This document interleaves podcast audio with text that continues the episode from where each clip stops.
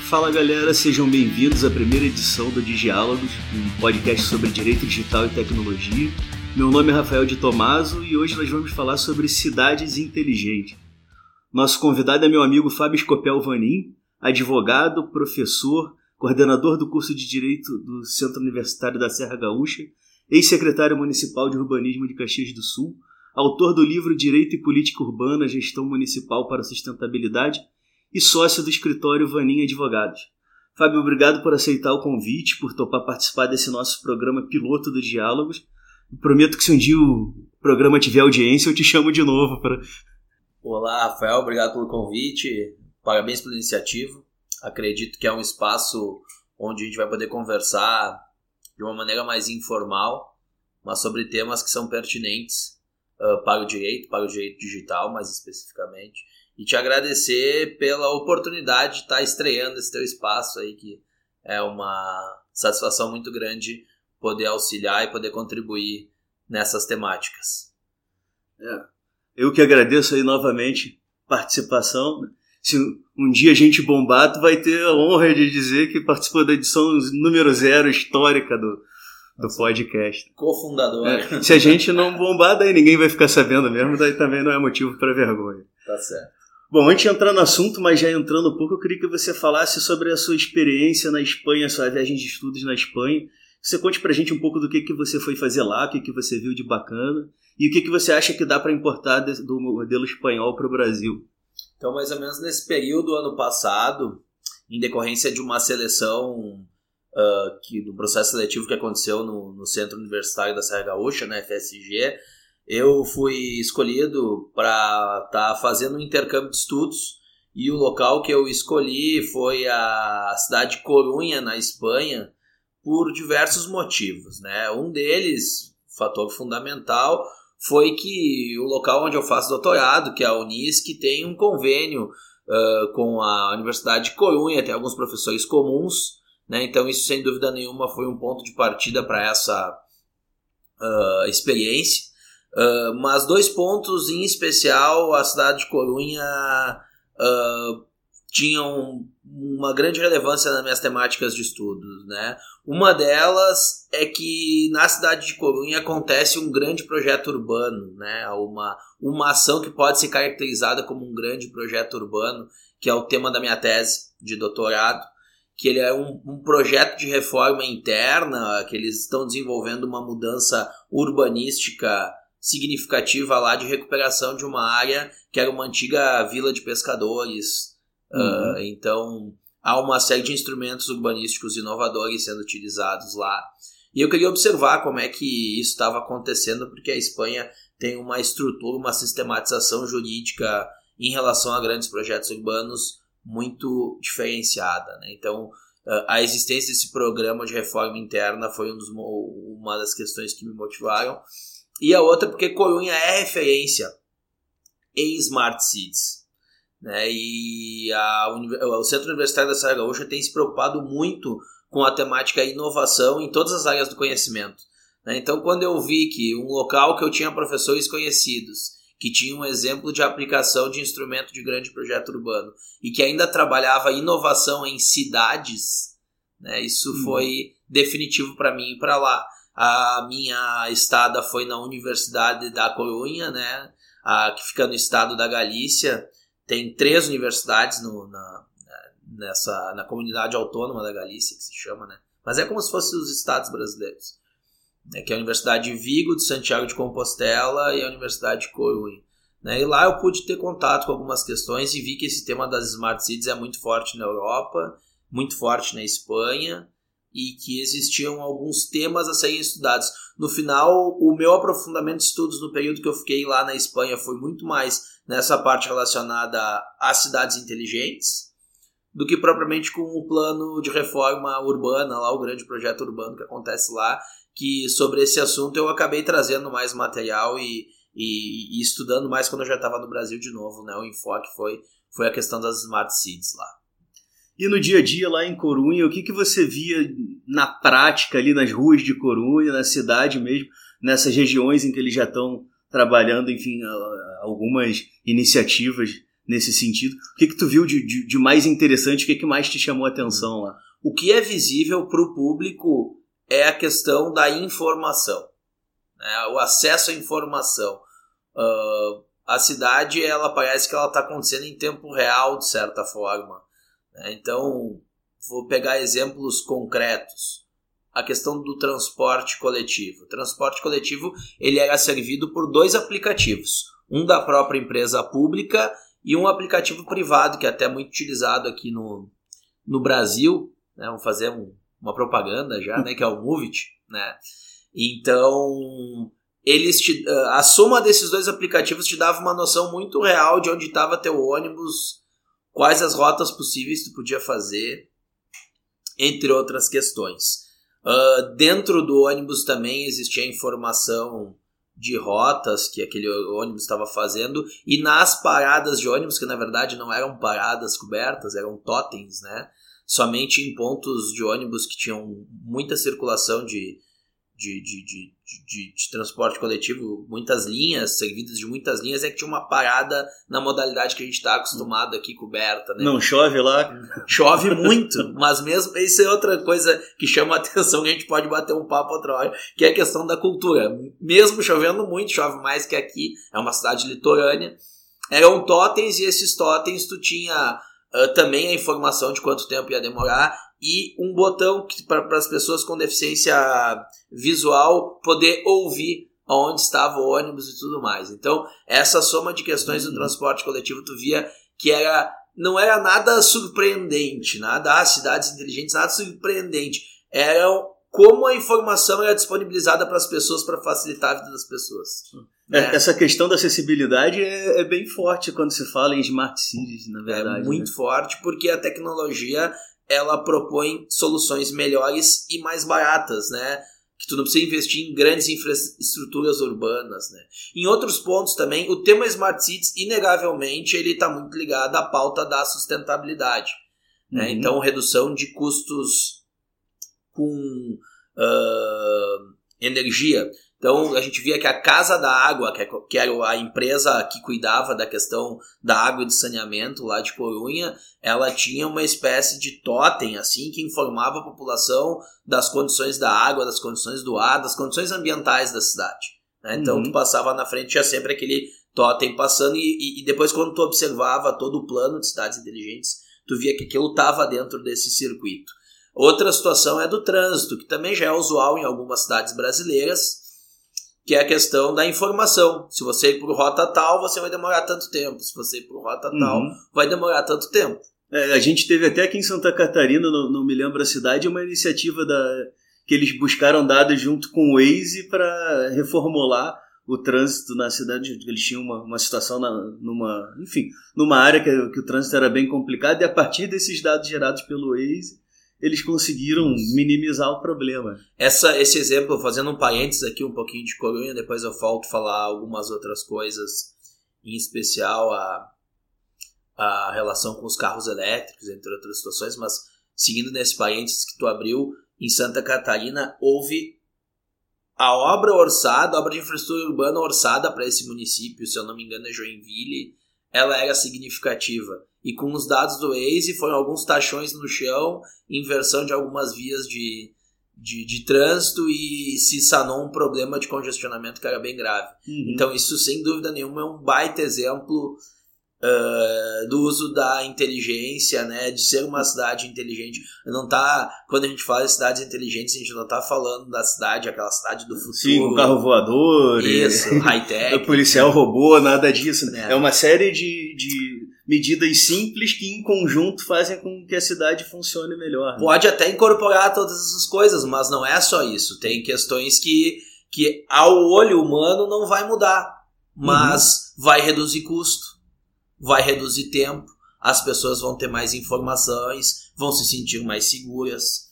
Né? Então, outro ponto em Corunha que existia, e até um ponto bem interessante, porque a gente quando a gente observa essa situação, a gente, vai, a gente não vai estar tá simplesmente venerando cidades europeias, e já vai estar. Tá, já tá, já, esse exemplo ele é positivo, mas ele aponta para um problema.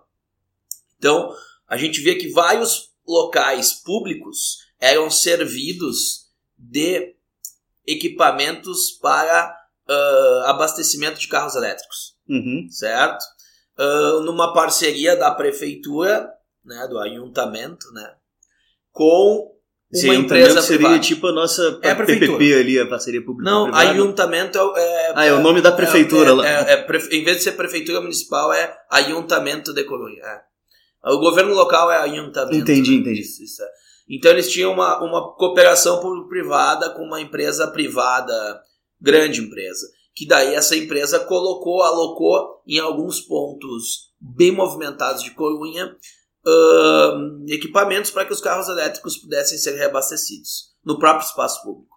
né? Então a gente Uhum. já tem uma questão né, de mudança do espaço público. Então tu caminhava em alguns locais e tu via que tinha aquelas ah, locais para reabastecer. No primeiro momento que eu vi isso, eu falei, nossa, que interessante, que legal, né?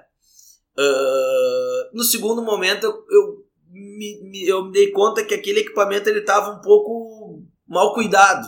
E eu fui ver com mais atenção e fui me informar e vi que aquilo estava desativado. Então foi uma coisa que durou, uma parceria que durou um bom tempo entre a prefeitura e a empresa privada, e depois que terminou a parceria, não houve êxito na renovação, não sabe por quê, houve troca de governo, lá pelo que eu li na, na, na internet, enfim, nos, nos jornais da, da, da, da localidade, e aqueles equipamentos ficaram no espaço público.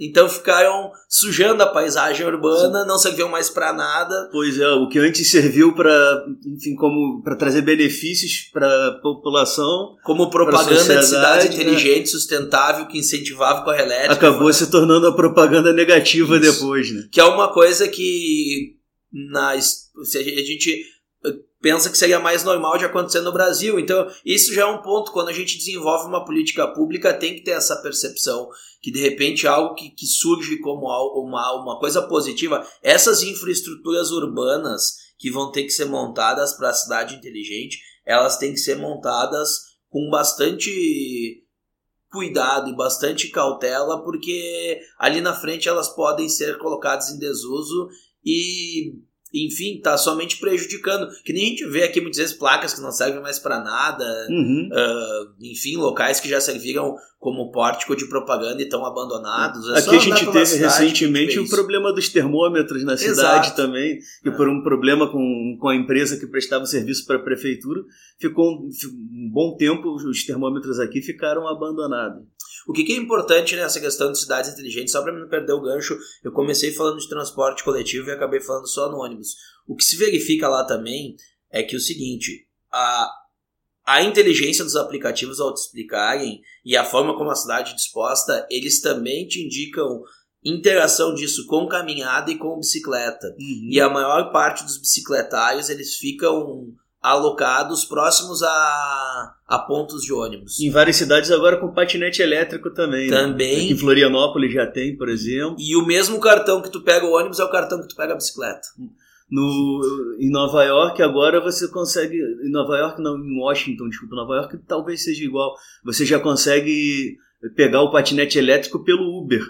Pelo mesmo aplicativo, ele já mostra a localização, já faz o pagamento, tudo pelo próprio Uber. né? Já tem uma integração de iniciativas de transporte no, no- mesmo aplicativo. É muito interessante, isso é muito importante, né? Então, o que que, eh, o que, que, o que, que, o que é legal da Espanha é que essa ação é uma ação que não é isolada da cidade de Corunha. Né? Inegavelmente, a cidade de Corunha ela tem uma, um destaque como Smart Cities, tem financiamento da União Europeia, tem uma série de questões. Né? Ele vem de um plano nacional de cidades inteligentes do governo da Espanha, do governo federal, que incentiva as cidades, as cidades a se utilizar da tecnologia da informação para melhorar a vida dos cidadãos e para se tornar destinos turísticos inteligentes. A gente tem notado, a gente está falando bastante de Europa e eu acho que, que isso não é por acaso, né? A Europa tem levado a sério essa questão, não só na implementação, mas também no planejamento e tem buscado se tornar uma, uma referência em cidades inteligentes. Claro que tem várias outras, na na Coreia, enfim, até aqui no, no Brasil mesmo, Campinas é uma cidade que se diz que é uma das nossas cidades mais inteligentes, mais até do, do que as capitais, né? Mas enfim, foca- voltando aqui um pouco à Europa, a Universidade Técnica de Viena, na Áustria, ela desenvolveu um modelo de cidade inteligente para servir como guia para as cidades que queiram botar em prática uma iniciativa nesse sentido. E o modelo, esse modelo da, da Universidade Técnica da, de Viena, ele elenca seis áreas chaves para o desenvolvimento das ações, que são economia, mobilidade, que a, que a gente falou bastante até agora, as pessoas, a governança, que também é fundamental, o meio ambiente e a qualidade de vida. Como é que você enxerga essa iniciativa de ter uma cidade modelo para que sirva para outras cidades? E a gente tem alguma coisa nesse sentido no Brasil? Eu vi que no final de 2018, parece, o governo federal, é, num decreto sobre telecomunicações, já lançou alguma luz sobre a questão das cidades inteligentes, das cidades conectadas. E o, agora, em julho, o governo anunciou que o Ministério da Ciência e Tecnologia, e não me lembro mais o que, que agora o nome daquele ministério ficou enorme, vai tocar isso daí né, e para investir é, mais pesado na questão das cidades inteligentes aqui no Brasil. São esses mesmos eixos que a gente deve trabalhar aqui. A gente tem alguma iniciativa parecida, a gente tem algum modelo a ser seguido no próprio, no próprio Brasil e só para finalizar a pergunta, como é que fica essa relação que a gente vê que está acontecendo na Europa, que eu acho que seria positivo que acontecesse aqui, da academia, da universidade com o poder público? É, para o, o modelo de cidade, as cidades, o, o tema cidades inteligentes ele remete, uh, ele é um tema considerado novo e academicamente também muito novo. Então ainda não há um consenso sobre o seu conceito, sobre os elementos que o compõem. Né? Eu gosto muito de um livro que é chamado Tecnópolis, né? é do Manuel Castells e, e, e, eu não lembro agora o nome do outro autor que, que, que escreveu com com Manuel Castells esse livro. Manuel é, Castells que até agora é ministro da Educação Superior na Espanha, recentemente nomeado, né? Esse livro ele é um prenúncio assim de cidades inteligentes, embora ele não fale especificamente de cidades inteligentes na forma como a gente está conversando aqui. Esse livro, na verdade, ele discute como que a indústria 4.0 ela urbanisticamente se situa de maneira distinta do que a indústria uh, moderna. Né? A indústria moderna uhum. ela se situava em grandes loteamentos industriais, em grandes locais retirados, né? E a indústria 4.0 ela acaba tendo a sua estruturação, né? De onde vem as smart cities, né? A origem das smart cities está na, na indústria 4.0. Tem muita semelhança com campos de universidades, então uhum. há um desenho urbano diferente, né? Esse livro ele traz isso. Né? Então esse livro é legal, é um ponto de partida para esse tipo de conceito, né? Então quando a gente fala em, em cidades inteligentes, a gente não está falando de tecnópolis, né? A gente está falando de aplicação do que é criado nessas tecnópolis nas nossas cidades reais, né? Uhum. Então esse ponto é interessante. Então tem dois grandes grupos assim de conceitos. Um que vai linkar só a questão do uso da tecnologia, né? Dizer as cidades inteligentes é o uso da tecnologia, né? E o outro que vai se preocupar com a questão além para além da tecnologia, né? Não é simplesmente aplicar a tecnologia, aplicar a tecnologia para garantir qualidade de vida, para garantir aspectos ambientais, mas aspectos sociais, mais ou menos como da escola de Viena que tu citou. Né? Esse segundo conceito é o que está ganhando espaço, né? É a tecnologia para servir a sociedade, para servir as pessoas. Né? Não é tecnologia só, só para piscar a luzinha lá. O que, eu não, o que eu entendo que é errado é usar cidades inteligentes sem observar a tecnologia. Uhum. Daí eu acho que tem que usar outros conceitos. Daí tem conceito de cidade sustentável, cidade resiliente, Sim. outros conceitos. Eu acho que cidades inteligentes não é só tecnologia, mas tem que ter a tecnologia envolvida no conceito, senão fica meio. É. Fica, é, se torna que nem o termo sustentabilidade, acaba servindo para tudo, a gente coloca ele em desuso. Vira mais um termo de propaganda do, do que, que, qualquer, qualquer outra, outra coisa. coisa né? é. Eu até me lembro que quando eu era moleque. Exatamente, que, eu, que não pode acontecer. Eu antes de existir o Word, o Office, a gente usava um programa chamado WordStar, na, minha época de moleque.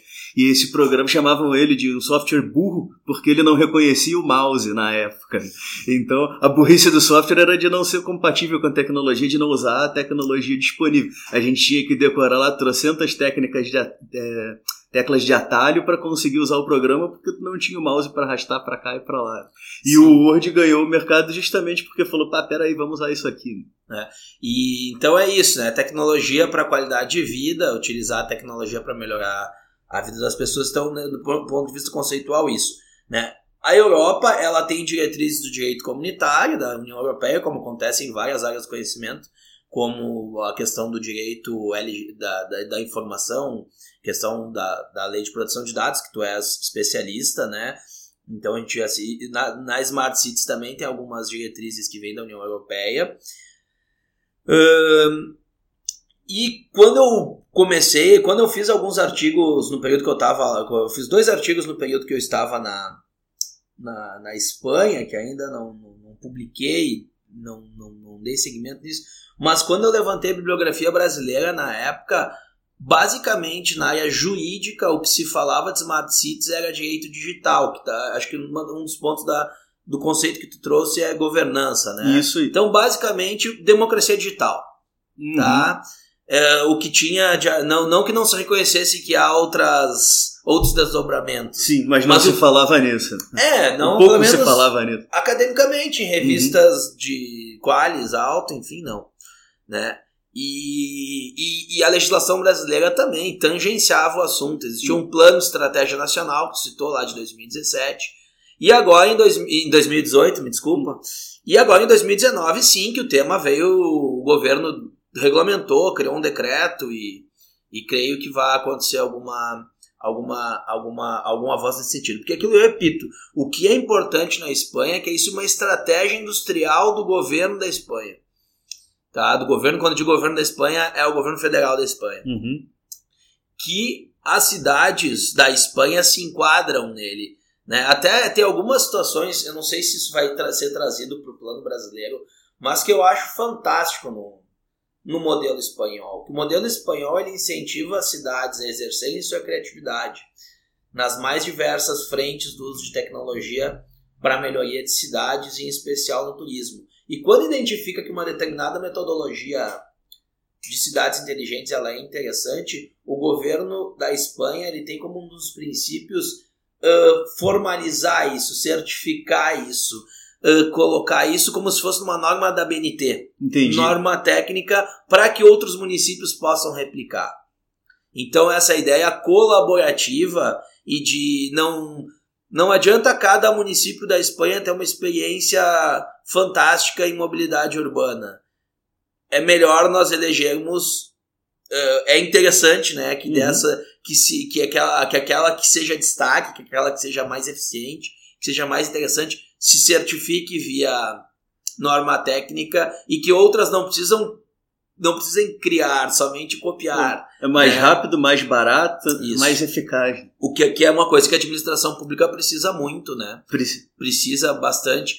E então isso facilita bastante e isso, isso, isso facilita expandir ideias de cidades inteligentes. Então, essa padronização é algo bem interessante, né? Uh, a nível de Brasil, que a gente tem algumas ações uh, isoladas de algumas cidades, né? Que eu acredito que agora eu não, não, não, não, não observei a fundo ainda essa, esse novo regulamento aí do governo federal. É, na verdade, eles vão fundar, fazer uma. uma não, não, não é uma agência, acho que é uma comissão, enfim, que ainda está em fase de formação, estão começando a convidar as pessoas. Ainda não está. Como tudo no Brasil, demora. andamento, né? Mas é importante que pelo menos virou uma pauta nacional. Antes, basicamente, era na estratégia nacional relacionada à indústria 4.0 num capítulo que tratava de internet das coisas, falava que uma possível aplicação era em cidades. Então era uma, uma, uma indicação isolada num documento não vinculante do governo. Uhum. E agora não, agora me parece que, que, é, que, que é essa... Que o assunto entrou em pauta de verdade. é, que o assunto é muito forte, né? Muito presente.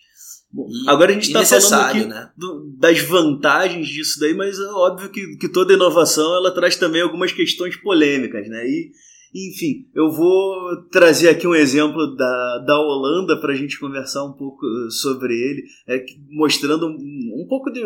Aí entrando na, na, na, governança e alguns cuidados que a gente tem que ter também para, é, enfim, na hora de, de se pensar como implementar isso, né? Tem, nessa cidade da Holanda eles encheram os postes de microfone e câmera numa rua que costumava ter briga de bêbado e confusão para detectar os comportamentos agressivos e alertar a polícia quando a chapa está esquentando ali. Então, eles chegaram a testar até um sistema que alterava a intensidade da luz nesses postes para ver se, se, enfim, se isso afetava, coisa quase meio laranja mecânica no negócio, não à toa que aconteceu na Holanda. Né? E uma outra cidade é, holandesa fez um sistema que pegava o MAC address, que é o, o endereço físico do, dos aparelhos eletrônicos, né? pegava o MAC address do celular para ver com que frequência as pessoas visitavam a cidade, quais eram os lugares que elas mais gostavam de ir, quais as rotas que elas usavam. Né? Então, nesses testes, obviamente, são coletados um monte de dados, né? e na maioria das vezes as pessoas nem sabem que esses dados estão sendo coletados. Né? Aí eu te pergunto como é que fica a questão da privacidade nos espaços públicos com o desenvolvimento das smart cities, considerando aí que a, a coleta de dados é essencial também para que isso possa se desenvolver adequadamente.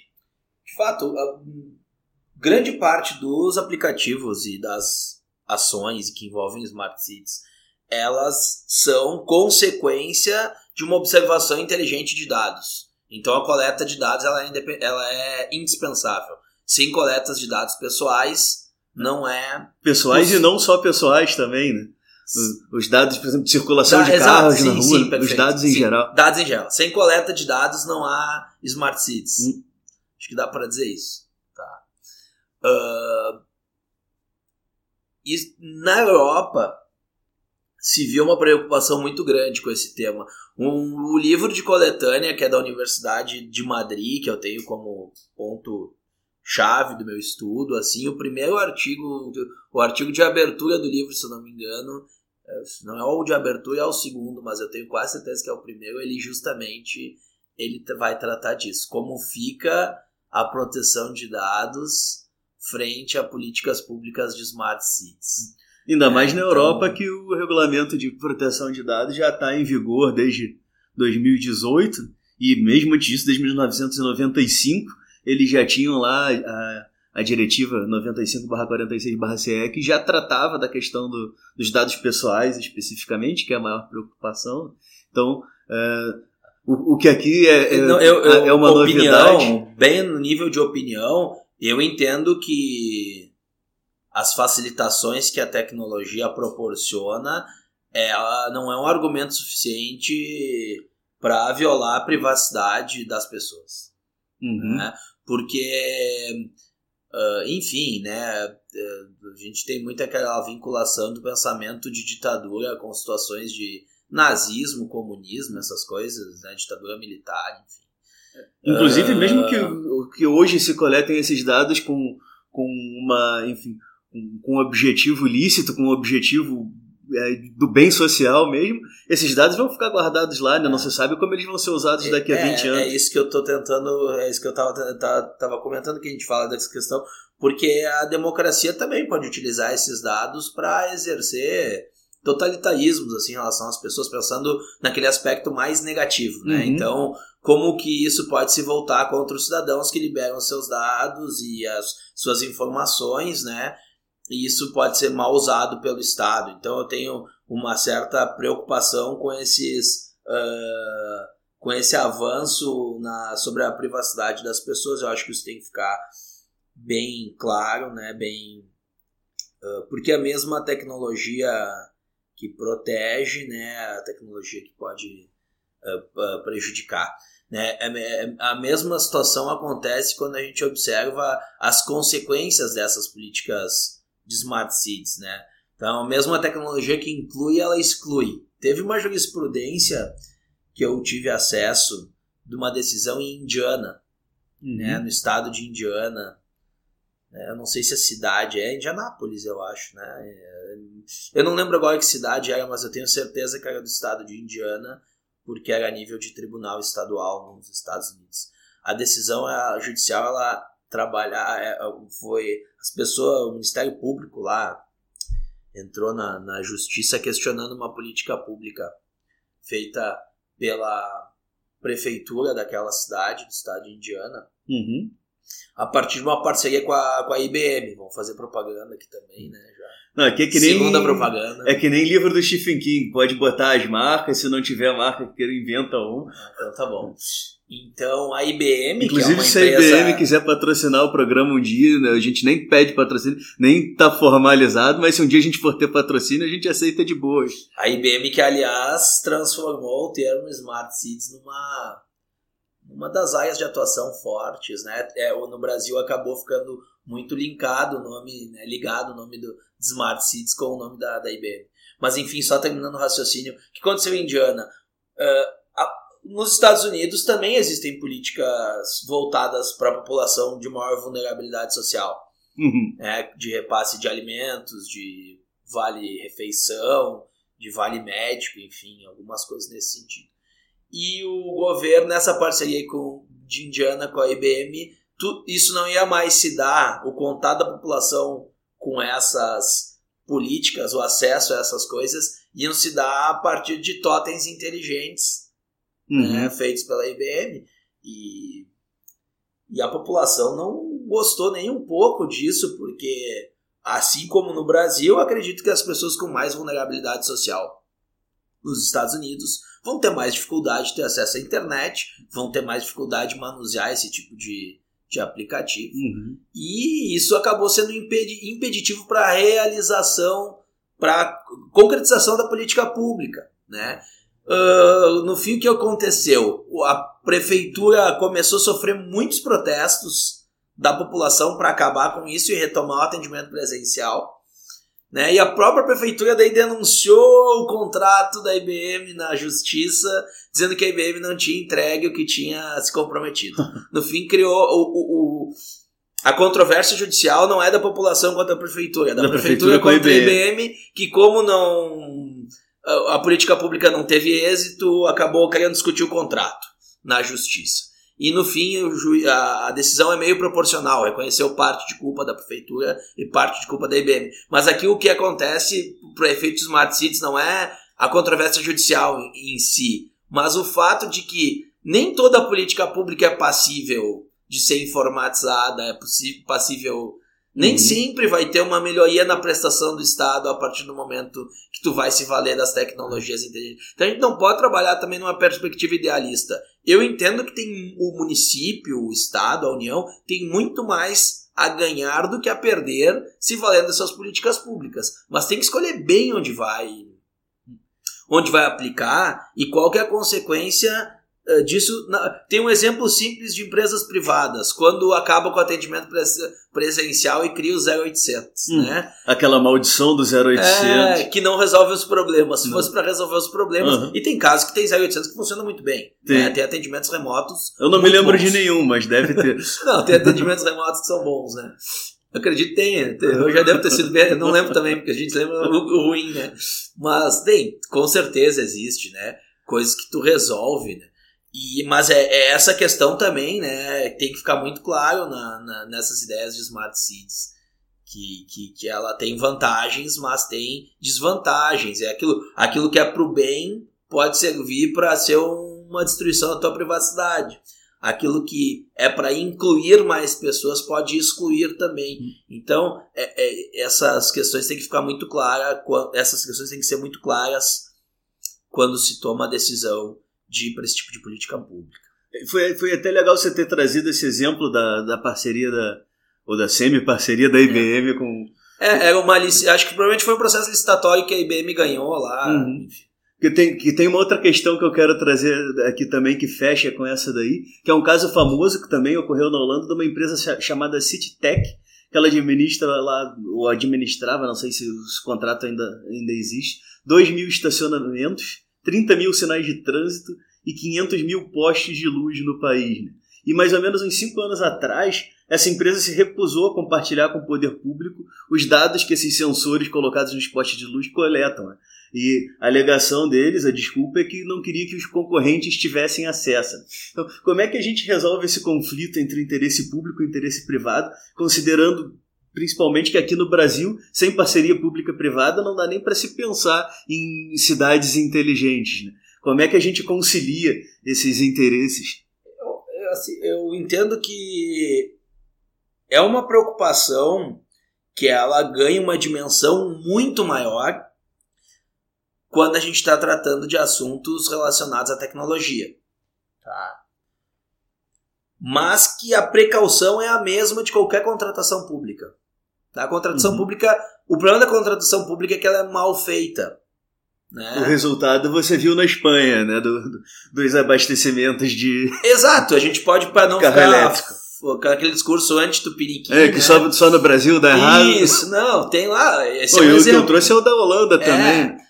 que o, por- um- um- quando um o, o- o país, o Brasil, começar a avançar nessas políticas públicas em escala, ele tem que ter atenção para essas coisas. Vamos supor, eu e tu, Rafael, temos uma empresa que tem uma solução para igual essa da Holanda. A gente tem uma, uma solução para os semáforos de, de Caxias, que também são, são um tema que pode ser tratado a fundo no podcast. Fazer um programa só para isso. A gente chega lá como bons samaritanos, né?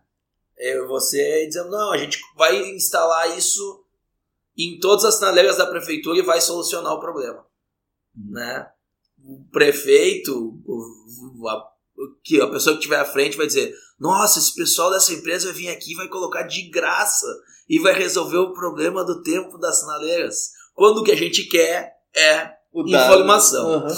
né? Então, a- o, o Ou poder pior, né? Faz como o Google que me deu 100 GB grátis durante um ano, eu enchi aqueles 100 GB de coisa lá, daí daqui a pouco ele vê, ó, o teu 100 GB acaba agora dia tal de setembro, se tu quiser continuar tem que pagar. É.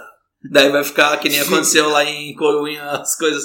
Então, é a informação que é do poder público, aquela de propriedade do poder público, essa informação pública, isso tem que ficar extremamente claro. É, é contratação, esses aspectos têm que ser juridicamente mu- muito bem trabalhados. Então, eu entendo que é o- os órgãos públicos têm que ter nas suas estruturas jurídicas, que normalmente são muito competentes, né? As estruturas jurídicas do poder público normalmente é é integrada por profissionais bem remunerados e que um- são concursos difíceis de, de, de passar. Então, normalmente a equipe de advogados de municípios, em especial médios e grandes, do governo do estado, a Procuradoria-Geral do Estado, a AGU, tem profissionais de primeira linha, tem que ter essa noção das consequências da tecnologia para proteger bem o Estado né, nesses casos e também os cidadãos, né?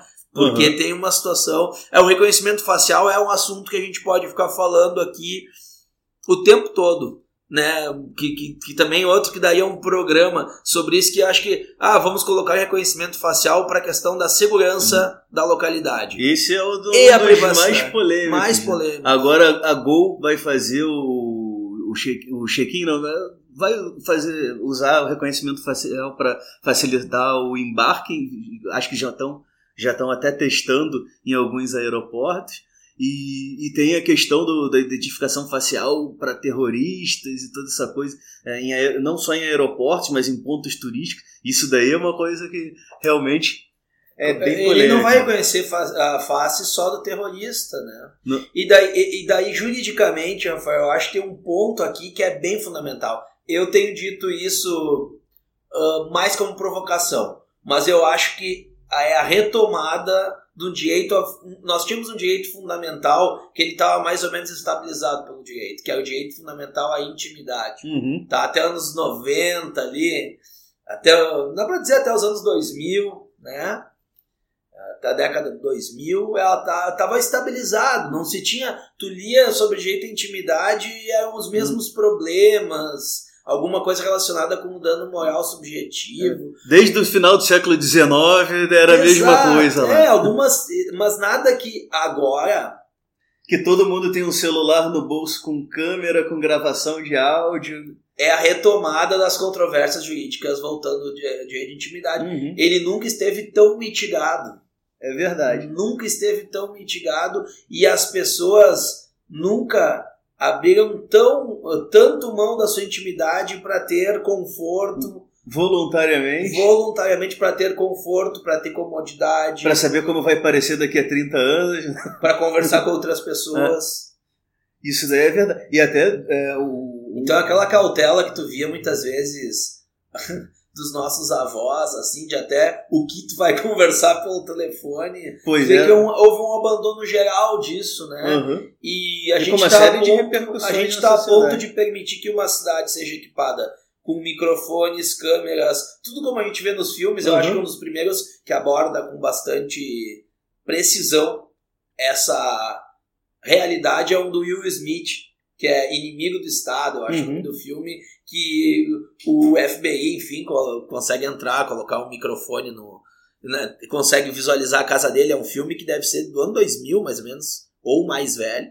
E que ele aborda com muita precisão como, as, como uh, o Estado ele tem condições de estar tá olhando dentro da casa das pessoas o que as pessoas estão conversando. E, e, e o mais significativo nisso é, é a seguinte percepção: muita gente entende que isso já não é nem mais errado. Uhum. Essa que é a questão, né? A, a grande questão aí é, não é o certo ou errado, o, o, problema é quando você tira do titular dos dados a opção de decidir se ele quer compartilhar aquilo ou não, né? Onde Até... eu quero chegar é que eu acho que vai chegar um determinado momento que a população ela vai se questionar se há necessidade ou não de ter um direito individual à intimidade é uma coisa de se pensar, mas o que eu tenho visto atualmente é mais um pouco no sentido contrário de tentar aumentar a proteção para isso. Né? A gente tem Pode até ser. a PEC 17 de 2019, que agora foi, pra, foi, pra, foi aprovada no Senado e agora foi para a Câmara, que alça o, o direito à proteção dos dados pessoais a categoria de direito fundamental. Mas é que tá, quem está legislando são cidadãos de 40 anos. Para bem para cima. É, e como essa geração que vem percebe isso? Será que a intimidade. Eu, inegavelmente, eu acho um. Eu sou totalmente contrário, embora reconheça a facilidade na minha vida que é o uso da tecnologia. Só que isso é uma questão de pessoa para empresa, tá? Uhum. A gente está discutindo que o que, que o Google faz comigo, né? O que, que o Facebook fazendo propaganda assim, né, para essas empresas que vão vir a patrocinar aqui o, o, o, o, programa. E agora que a gente está entrando numa de um estado utilizar isso e recolher informações da coletividade difusa, da coletividade específica de cada cidadão.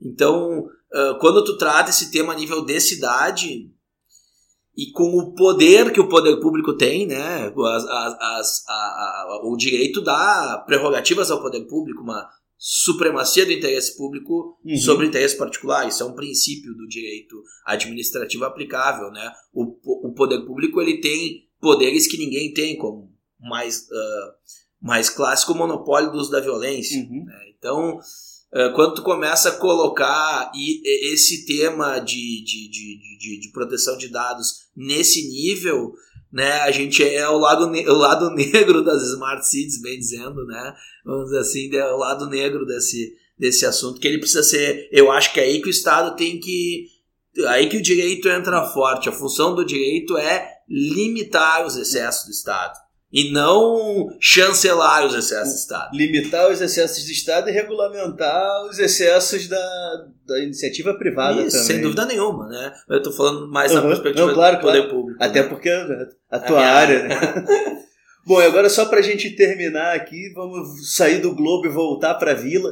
É, quero que você fale um pouco sobre o programa ONU Habitat e o projeto Viva Cidade aqui de Caxias do Sul, que eu sei que você faz parte e que é um projeto que é uma iniciativa que me parece que tem muito a ver, pelo menos na, é, na, na essência, com a questão das smart cities, né? Ou tem ou pode vir a ter. É, o, o, a inovação no, a inovação passou a ser diretriz do Estatuto da Cidade a partir de 2013 e 2015 foram incluídas duas diretrizes no, no Estatuto das Cidades. Então hoje o tema inovação e o tema desenvolvimento urbano eles têm que andar em conjunto. Porque dentre as 19 diretrizes do Estatuto da Cidade, duas falam de inovação. Uhum. Né? Então isso é importante. Então, sem dúvida nenhuma, o tema da inovação ele é um tema que está no escopo da atuação do uh, projeto Viva São Pelegrino. Né? Então, o projeto Viva São Pelegrino ele é uma proposta que visa observar a centralidade urbana do bairro São Pelegrino né, mas não especificamente do bairro São Pelegrino, né, uma centralidade urbana próxima ao bairro São Pelegrino. Então, uhum. se verifica que nessa região há pontos turísticos, há uma história, uma, uma questão histórico-cultural relevante, há, muito, há uma gastronomia de, diferenciada com a cara da cidade, há pontos de ensino, há uma série de questões que estão acontecendo, há espaços públicos que poderiam ser melhores aproveitados. E a proposta do projeto Vivação Pelegrino é está observando esse local como centralidade. Nesse primeiro, nas primeiras duas etapas que se encerraram agora no final de 2019, elas visaram desenvolver estudos, pesquisas e principalmente mobilizar a população.